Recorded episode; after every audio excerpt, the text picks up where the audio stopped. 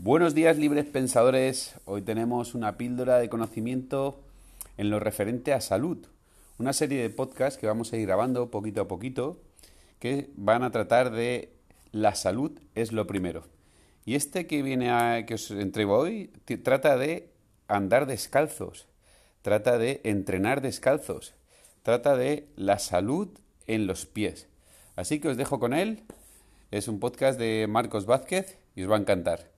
Un saludo. Pies libres. Mejora tu postura, salud e inteligencia. Solo sientes tu pie cuando toca el suelo. Buda. Como decía Leonardo da Vinci, el pie es una pieza maestra de ingeniería y una obra de arte. Lo forman una intrincada red de músculos, tendones, ligamentos, fascia y huesos. La cuarta parte de tus huesos están en tus pies. La planta del pie tiene mayor densidad de terminaciones nerviosas que cualquier otra zona del cuerpo, ofreciendo la misma riqueza sensorial que las manos. ¿Y qué hacemos con estos sofisticados regalos de la naturaleza?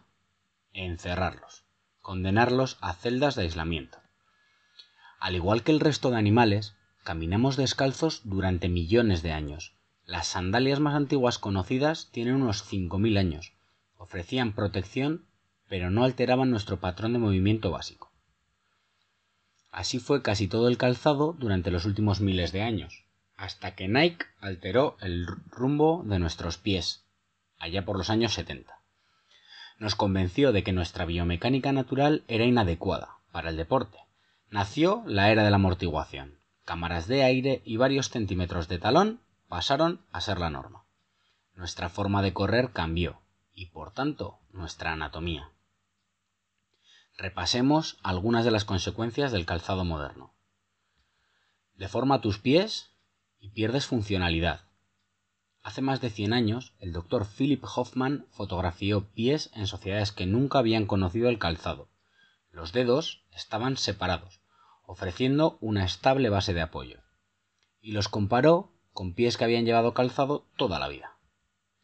Si vemos las imágenes que se muestran en el artículo, podemos observar que los pies de quienes no habían llevado calzado son mucho más anchos, con una base mucho mayor de apoyo, mientras que los que sí que habían llevado calzado tienen los dedos completamente comprimidos, pegados entre sí, y mucho más marcado, por ejemplo, el puente del pie. No todo el daño es reparable, pero tus pies pueden recuperar parte de su estructura y funcionalidad natural. El Dr. Nick publicó en su página los cambios de un paciente tras dos años de calzado minimalista. Hay vida tras el encierro. El problema es mucho mayor que dedos deformes. Los músculos se atrofian, el arco natural se debilita y la fascia se vuelve más rígida. Los zapatos con talón elevado acortan el tendón de Aquiles, el más fuerte y grueso del cuerpo, nuestro tendón de Aquiles fue una de las adaptaciones evolutivas que nos permitió pasar de herbívoros a cazadores, dando lugar a nuestro avanzado cerebro. Este gran tendón almacena energía elástica, impulsándote en cada zancada y reduciendo el gasto de energía. Algo similar ocurre con el arco del pie. Es nuestro sistema de amortiguación natural, un muelle con una docena de ligamentos y cuatro capas de músculos, al colocar un soporte externo bajo este arco, interfieres con su funcionamiento y se debilita con el tiempo, contribuyendo a la alta prevalencia de pies planos. La amortiguación externa afecta también tu sistema propioceptivo. La riqueza sensorial del pie permite al cerebro formar una imagen mental del terreno, desnivel, textura, irregularidades, temperatura.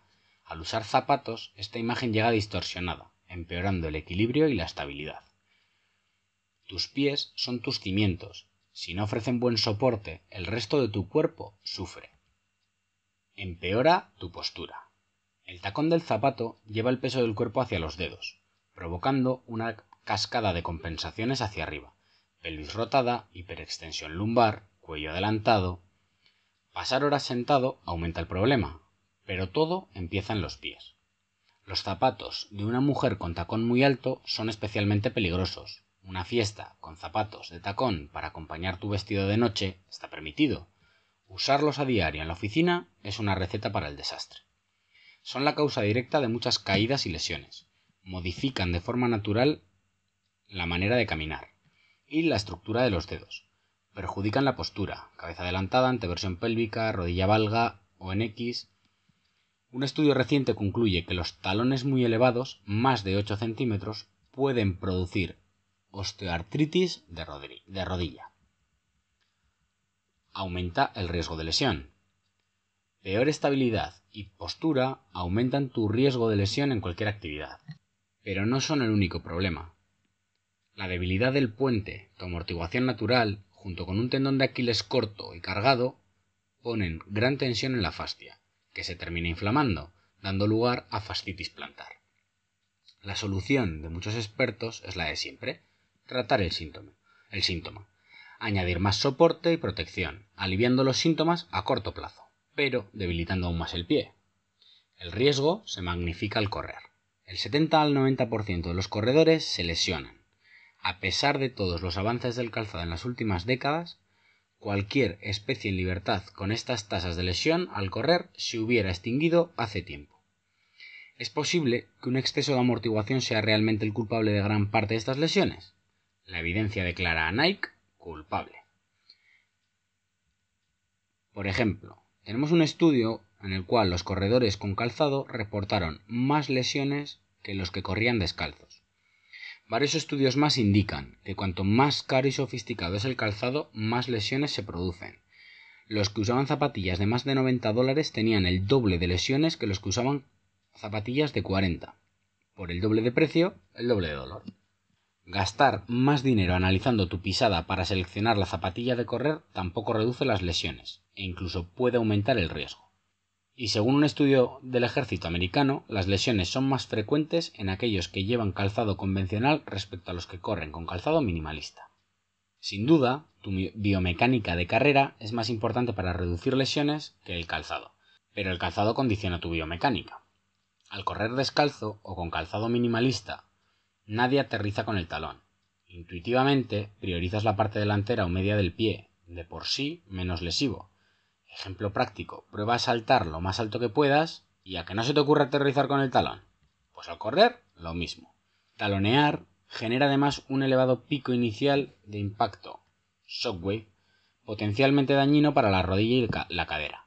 Este efecto desaparece al iniciar el contacto con la parte delantera o central del pie, sin bloquear el tobillo ni rodilla, facilitando la amortiguación natural de nuestro cuerpo.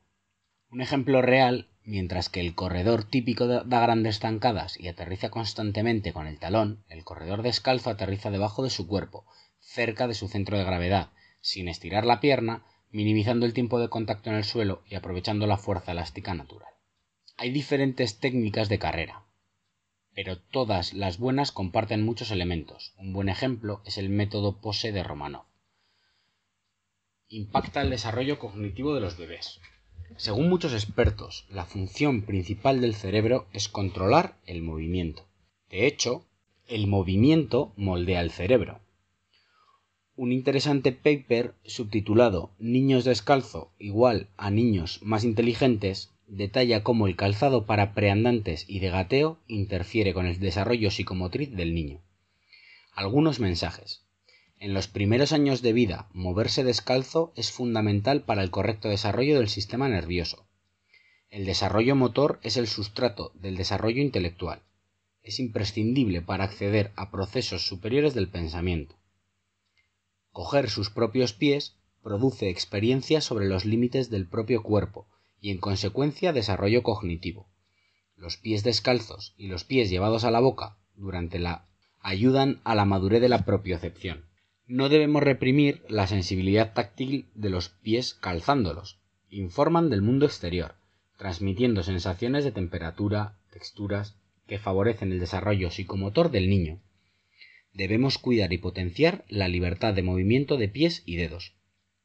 El niño necesita un estímulo táctil, de presiones, de irregularidades del terreno para desarrollar la propiocepción, mejorar la posición de articulaciones y reforzar la musculatura.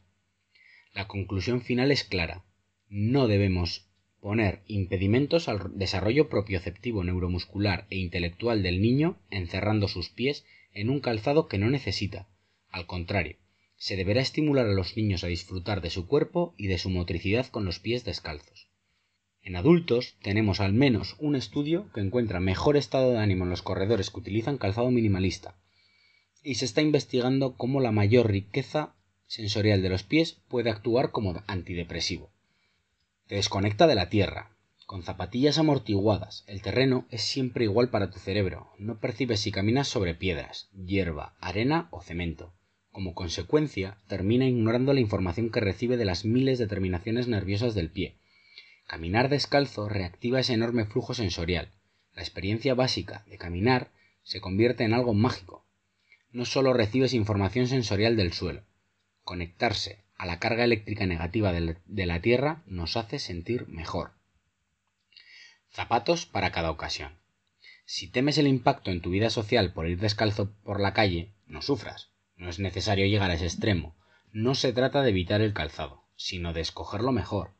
Cada vez existen más opciones para todos los gustos y ocasiones. Cualquier calzado minimalista debería cumplir estas reglas básicas. Flexibilidad. No debe limitar el movimiento del pie en ninguna dirección. Puntera ancha, que no comprima los dedos. Sin amortiguación. Suela fina que proteja pero permita sentir el terreno. Y mínimo drop. Se conoce como drop a la elevación del talón o desnivel entre el talón y el metatarso. El calzado normal tiene entre 1 y 2 centímetros de drop, mientras que lo ideal sería 0, pero conviene hacer una reducción gradual. Empezar con 4 a 8 milímetros es aceptable. Algunos ejemplos. Vibram Five Fingers, el calzado minimalista por excelencia y sin duda el favorito de Marcos, el espacio individual para cada dedo facilita la recuperación de su forma natural. Muy cómodas para caminar, pero no te recomiendo usarlas para correr sin una larga transición antes, con una nueva forma de correr. Vivo Barefoot, menos llamativas que las Five Fingers y una excelente alternativa. Merrell Bare, si corres por montaña o deseas dar el primer paso hacia el calzado minimalista, la línea Barefoot de Merrell es muy recomendable. Merrell Excursion, cuando necesites algo más elegante. Luna Sandals o pies sucios. Buenas opciones para los amantes de las sandalias. Es importante que tengan agarre por detrás para no alterar la forma natural de caminar. Y Nike Free. Irónicamente, uno de los causantes del problema reconoce que los pies libres funcionan mejor. Nunca es tarde. Transición. El camino hacia la libertad. A pesar de los enormes beneficios experimentados por muchos de los que han liberado sus pies de la tiranía de los zapatos, algunos expertos alertan del aumento de lesiones al volverse minimalista. Y tienen razón. Tus pies han llevado una escayola durante décadas. ¿Qué pasa cuando te escayolan una extremidad? Los músculos se atrofian, los huesos se debilitan y el sistema propioceptivo se inhibe. Tus pies necesitan rehabilitación. De caminar con tacones, y correr con dos centímetros de goma bajo el talón, no puedes lanzarte descalzo al monte. Con alta probabilidad el resultado será una lesión. Como siempre, debes moverte bien antes de moverte mucho. En la segunda parte veremos cómo transicionar hacia una vida menos opresiva, al menos para tus pies. El camino a la libertad se construye paso a paso.